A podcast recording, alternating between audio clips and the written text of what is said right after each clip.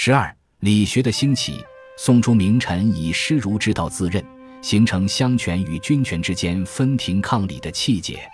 四宋朝如此尊重师儒之道的行迹，前迈汉、唐、后至元、明、清三朝亦皆所不及。由此开启连、周敦颐、骆、程颐、程颢、关、张载、闵、朱熹四派五子的理学儒宗。他们专事阐发心性的威严，自称继承孔孟心法，推排佛。老学说。后世的师儒名教从此专守程朱张注，认为即是周孔的绝学。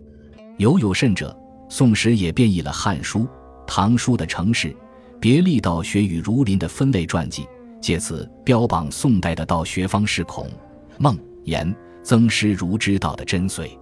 其实所谓儒林，只是文学词章之事，还不及子游、子夏之辈于万一，实在是一大出格现象。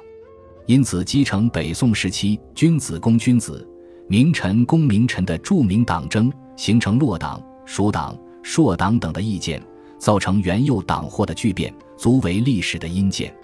南宋末期，权臣名相又起而打击道学，只为伪学，以学术义气的主观成见作为政治斗争的戈矛，自相内讧，终使宋氏由文弱而至于灭亡，尤为可叹。